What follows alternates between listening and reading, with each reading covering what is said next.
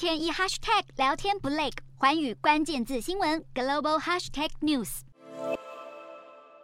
会议长桌上，美国国务卿布林肯跟土耳其外交部长卡夫索格鲁面对面谈话，两人一向交谈重点就是美国销售 F 十六战机给土耳其的可能性。土耳其外长口中的共同战略意义，跟芬兰、瑞典能否加入北约息息相关。因为就算拜登政府支持，部分美国议员还是反对向土耳其贩售战机。反对的主因就是因为土耳其政府拒绝让芬兰、瑞典成为北约成员，而芬兰政府则是盼望美方能同意对土耳其的军购，进而促使土耳其打开北约的大门。美土两国的军购案现在跟芬兰、瑞典的北约资格牵连在一起。不过，土耳其的外交政策立场恐怕不容易转弯，尤其总统埃尔段暗示要提前举行国内大选，现在的执政党预料赢面也很大。埃尔段所谓“七十三年后的同一天”，就是指五月十四号。在七十三年前的五月十四号，土耳其民主党党魁在选举中夺胜，而埃尔段打算仿效这样的胜利。尤其他的对手阵营至今迟迟没能推出迎战人选。